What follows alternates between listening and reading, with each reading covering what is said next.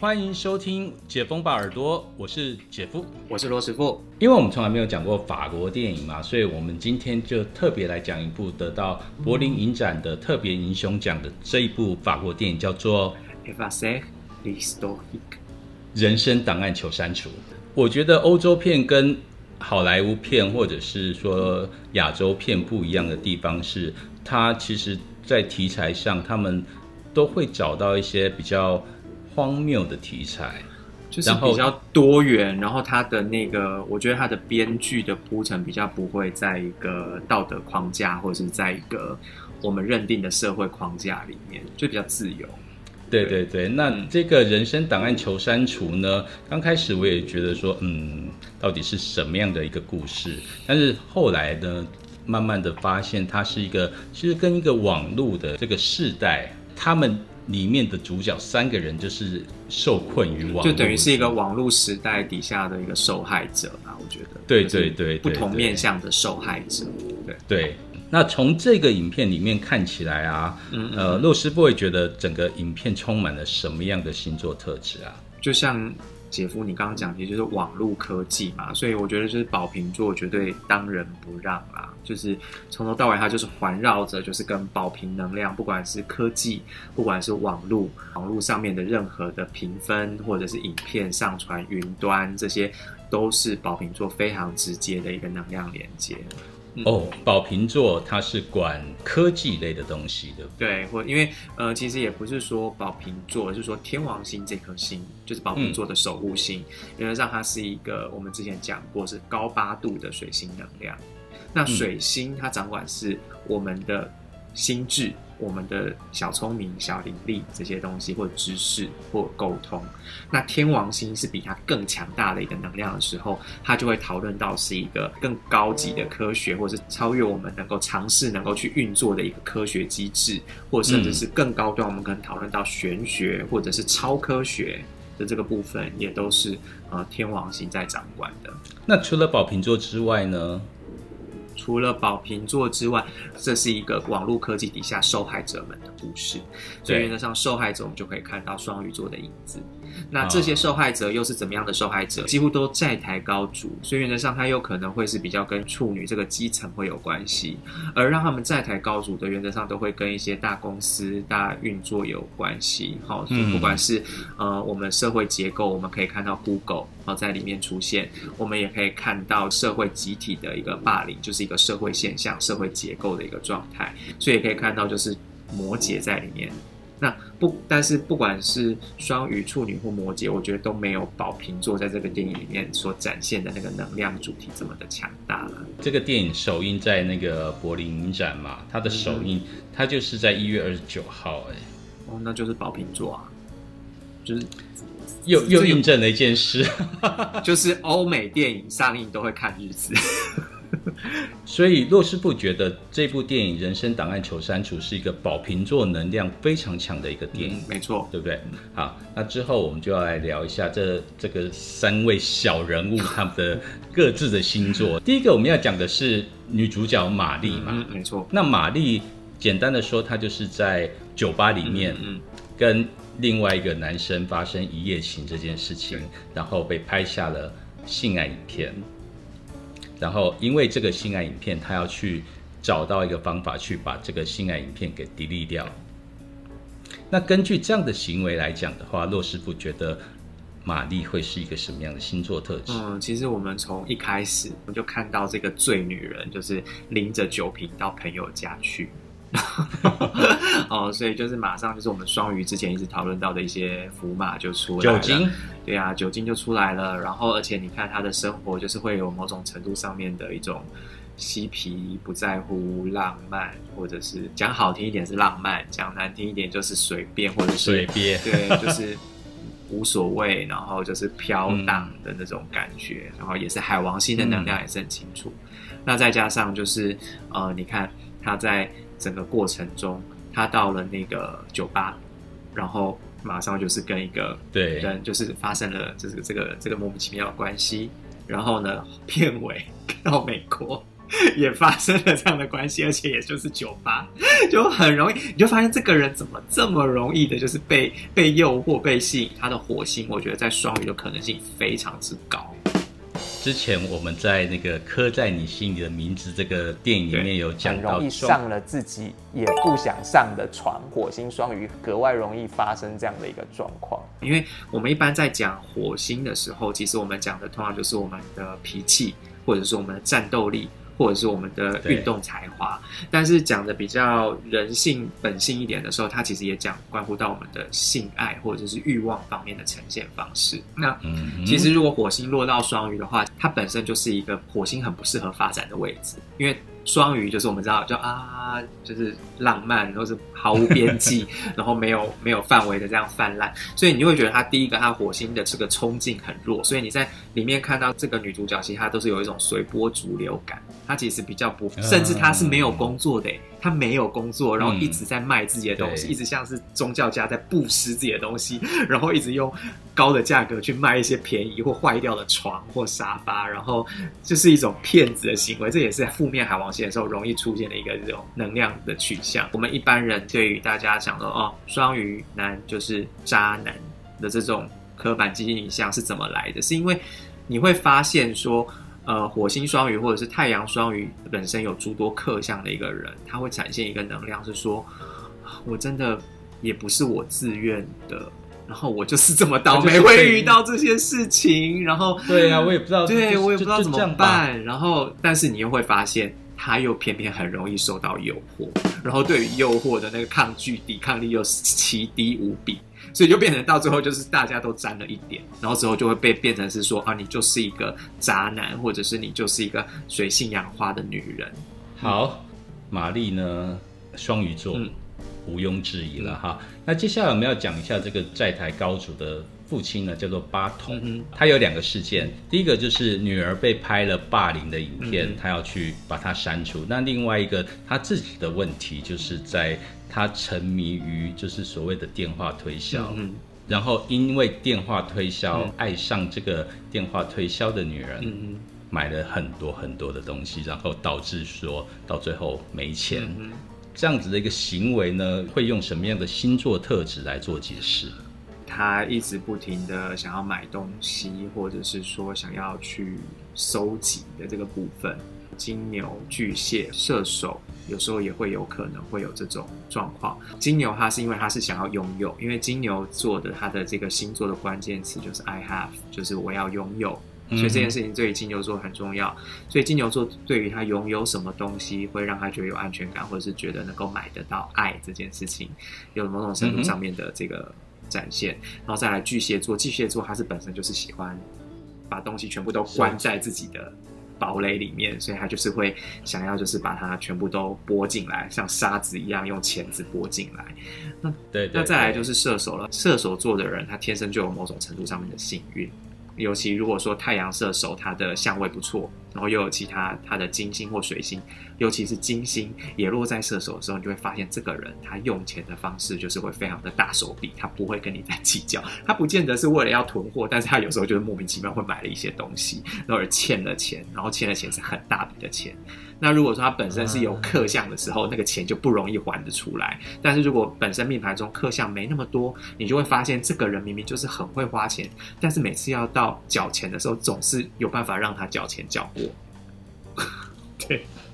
对。那所以在这三个星座里面，你觉得爸爸会比较偏向哪一个星座？呃，因为他中间有展现一个，就是他到学校直接去。找女同学理论这个部分，其实我会觉得他又有点像是那种白羊爸爸会理直气壮到学校去帮女儿讨公道的这种感觉，所以其实我又会觉得他可能会，因为如果是白羊特质的话，那这样连攻到金牛会比较可能，所以他可能会是一个白羊跟金牛交界出生的一个爸爸也说不定。而且你看到他接到了销售小姐的电话。他一开始就说啊，我知道啦，你一定是要卖东西，那你到底是要卖什么？你告诉我啊，或什么的，表示说他一开始就知道这一切都是一个商业行为，但是他还是想要用商业行为去去买他所谓的爱情，买到爱情对，，那所谓的叫商业行为买到爱情这部分，除了金牛座以外，我们也可以看到，可能在狮子座也会有类似的情况哦。其实，尤其是你的金星在狮子的时候，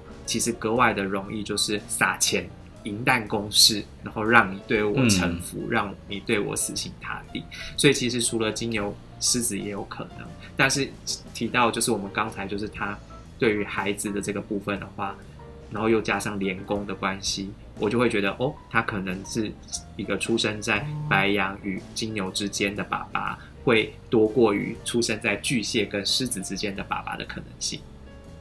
啊哈，好，接下来这个可能就比较，因为他的戏份稍微少一点，嗯嗯但是基本上个性也是还蛮明显的嗯。他是一个计程车司机，嗯嗯。对，但是他永远只得到一颗星。在剧中呢，他也有说过，他是一个对于电视影集非常非常沉迷的人。嗯这样子的行为特质呢，我们又可以用什么样的星座来去说明？其实一开始从他给人的感觉，然后以及他对一颗星评价的这个在意性，其实我会一开始让他跟狮子跟摩羯会比较像，因为狮子真的他就是很在意别人对他的评价，摩羯更是因为摩羯的这个评价关乎到他怎么看他自己，所以其实也是让我很纠结，是说他是是嗯摩羯还是狮子。因为他很喜欢看影集，然后很喜欢追剧，很喜欢追流行这件事情。其实我们可以在狮子身上看到，因为狮子座其实是我们十二星座里面的对于呃流行敏感度，尤其是当下的流行敏感度，算是前几名的星座。因为当我们讲到一些呃时尚啊、八卦啊，或者是一些呃年轻人的玩意儿跟讯息的时候，其实我们都会看到什么双子座、狮子座，还有天秤座。其实对于这种流行时尚的敏感度，还有时下的流行的年轻人的话题，他们是会比较敏锐或喜欢的。所以往往也可以看到很多的艺人，尤其是狮子座的艺人，他其实很能够抓到就是大家流行的、喜欢的这个口味或者喜欢的风潮。所以，计程车司机 Christine 呢，他是比较更有狮子座的特质。我觉得还蛮像的。好，讲完这三个人的星座特质之后，嗯其实我又有问题了。我们我们要从电影里面的一些状况，我要来问一下骆师傅哈。好就是说，第一个我们就从那个玛丽开始讲好了。哦玛丽不是被拍的性爱影片吗？对啊，大概是什么样的人对于这样子的行为会特别有兴趣啊？呃，原则上这个我们就是要看到，就是所谓的我们的性爱工位，你会有某种程度的展现欲或者是表演欲。那可能嗯我觉得在狮子座这部分，他可能会有某种程度上面的表演欲，或者是说，呃，对于如果我们撇开表演欲这个部分的话，那可能就是从哦，对于性沉迷意淫的这部分的话，其实就是天蝎跟金牛或者是巨蟹，他可能就是觉得哦，我要关起来，然后拍一个这个影片自己独乐乐，这样子也是有可能。但是如果要表演欲，要觉得说哦，我要上传一个影片，这样让大家都能看到我的丰功伟业，那我觉得可能就是狮子座啊，某些的射手座或者是白羊座，如果他很引以为傲的话，你已经把十二星座已经讲一半对，我要讲的是说，其实十二星座它会有某种程度因为不同的原因而要去做这件事情哈。但是如果我们真的要看说会从中就是真的可以比较自在的去做这件事情的话，我们星盘里面有分十二个宫位、十二个区块。那在八宫的这个部分，其实我们探讨的我们叫做极恶宫哈，是一个听起来有点恐怖，疾疾是疾病的疾。恶是那个厄运、困厄的厄，那对极恶宫这部分，它掌管了什么？掌管了从我们的疾病、生死，但是它同时也有掌管到所谓的性爱的这个部分。那其实我们在性爱除了八宫的这个极恶宫以外，我们狮子座掌管的爱情宫也会有某种程度上面的连接，但是更直接一点的，其实在八宫的是那个天蝎座掌管的这个极恶宫里面。所以原则上，不管你是什么样的太阳星座，如果你的金星落在极恶宫里面的人，原则上他对于自己的肉体，或者是他对于性爱这件事情，他其实是可以拿来对价因为金星它也有某种程度上面的跟小钱会有关系，所以原则上你会看到，就是说，我觉得我是一个性工作者，我觉得我很可以的去呃出卖我的肉体或者是我的色相去换来我的生活费，我觉得很 OK，没有太多的道德上面的那种纠结的，它有很大的可能是金星是落在八宫，对，OK，好，那接下来我们要讲的是另外一个案例，就是八童，就是片中的父亲，嗯嗯，他因为电话推销。然后就爱上了这个电话推销女，这个在社会案件上也其实还蛮多的，很多的高级知识分子啊，就是因为一张照片，然后就被骗了几十万、几百万这样子。然后警察跟他讲，他还不自知，还还会跟警察辩。那什么样的星座会可能产生这样的状况？聪明一世，糊涂一时，这个其实有很大的比例。除了他们本身水星的相位以外，因为像我们一般讲到，例如说水星跟海王星，尤其水星跟海王星是行客的人，原则上很容易就是有某种程度上的逻辑上面的不清楚，大劫容易被骗。但是如果说你讲到是高知识分子或者是很聪明的人的话，原则上你也可以看到，有时候可能是他明明聪明了一辈子，可是往往在晚年。或者是在人生中某一个阶段，他就是被骗的好惨，嗯，那这这时候可能也就是行运导致他就是容易受到诈骗，尤其这种是会跟海王行运所造成的一个诓骗会有关系，嗯，因为海王他就是一个不真实或者是虚无缥缈的一个关。关系，所以当如果说海王星跟你的本命盘里面的水星或者是金星产生一些克相，尤其又是四分克相的时候，其实要格外的小心，就是你可能会碰到爱情诈骗或者是呃财务上面的诈骗。在我们的节目里面也要奉劝这个真的不要不要因为一张照片而爱上别人，而把钱给汇出去哦。讲到这里呢，不禁让我想起骆师傅曾经说过。的一个关于宝瓶纪元跟双鱼纪元这件事情，那你要不要在今天跟大家聊聊？好，大家可能会睡着吧。Level 三，没有。它其实是一个，就是因为我们在行星公转，或者是说我们在地球就是这样公转的这种情况之下，我们会有所谓的岁差，然后也有所谓的角度偏移的这个状况。因为地球的地轴不是正的嘛，然后我们每年也不是三百六十五天整，我们是有多出来的一些时间或者是一些状况，所以其实会导致每一个的那个春分点会每一年都会有一点偏移。在过去的两千年，从耶稣出生到现在。就是其实它是落在一个双鱼的部分，然后它会以一个逆向的方式往回推，那所以就是双鱼的往回一个就是保平，所以就是说，其实，在过去我们称之为耶稣时代的时候，其实我们是一个在双鱼纪元里面的部分。那所谓的纪元的意思是什么？就是说，在这个大时代，它这个大时代可以长达千年或者是几百年哈，在这这这个时间的这个。人们对于注重事物的主轴，它会比较偏向于一种宗教、慈悲、神秘学至上的一个状态。那到进入宝瓶纪元又是怎么样？宝瓶纪元的时候，你就会开始更从大我、大爱开始注重到个人的独立性。或主，然后从我们要去追求远方神神秘深不可测的一个神，然后回归到就是我们要找我们自己内在的灵性或神性在我们自己心中，就是以前我们对以前我们会讲说哦，我们是要有一个神。可是现在我们可能会听到越来越多声音，是说哦，神就是我们心中的一部分，然后我们要发展我们的神性或者是灵性的这个部分。那所以就是这就所谓的宝瓶纪元跟双鱼纪元。那但是其实对于宝瓶纪元与双鱼纪元的这件事情，在目前的占星或神秘学当中，其实是有很多说法。有一个是说，其实我们还在双鱼纪元里，因为要到宝瓶，其实还要大概五六百年还是几百年的时间。其实我也忘了。反正就是我们还没有正式的进入宝瓶，宝瓶。但是其实也有些人就是主张说，其实我们在一九九五年的时候，那时候天王星回到宝瓶的时候，就已经开始启动了，就是宝瓶纪元的一些事情。那个时候，我们的网络科技开始越来越蓬勃发展。天王星要大概七十几年才会回到自己的宫位一次。所以它最近的一次其实就是一九九五年，那还不止这样子哦。我们可以看到之后，海王星也跟着在一九九八年进入了宝瓶宫。然后一直持续到二零一一年，其实就离我们很近。所以在这时候，我们就会看到我们在刚才前面节目里面，我们讲到的就是关于海王星的关于欺骗假象的这件事情，也渐渐的在一九九八年开始。进入到了我们的网络科技的世界，或者是跟我们的科技上面的诈骗、科技上面的骗术越来越多、越来越勃发，一直到二零一一年，甚至没有停止。为什么？因为二零一二年海王星进入了双鱼宫，回到了自己的家，所以那种网络上面的美化、网美文化，或者是网络的诈骗。这种事情越来越多了，而且都是透过网络。当就是二零一二年，就是我们的海王星进入双鱼之后，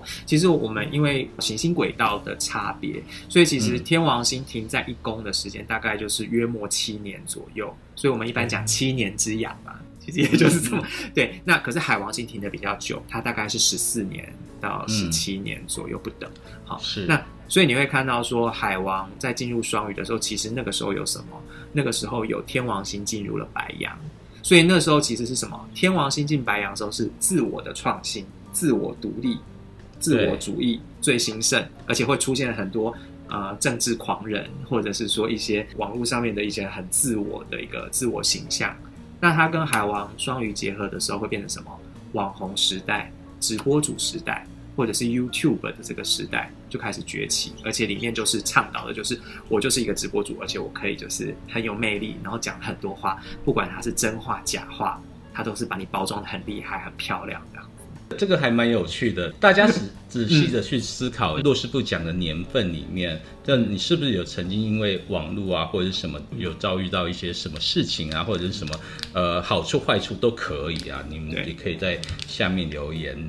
然后告诉我们都可以。好，今天我们讲的这个人生档案求删除啊，我觉得它是一个你如果坐下来有时间慢慢去看的话，你不用去考虑到它到底。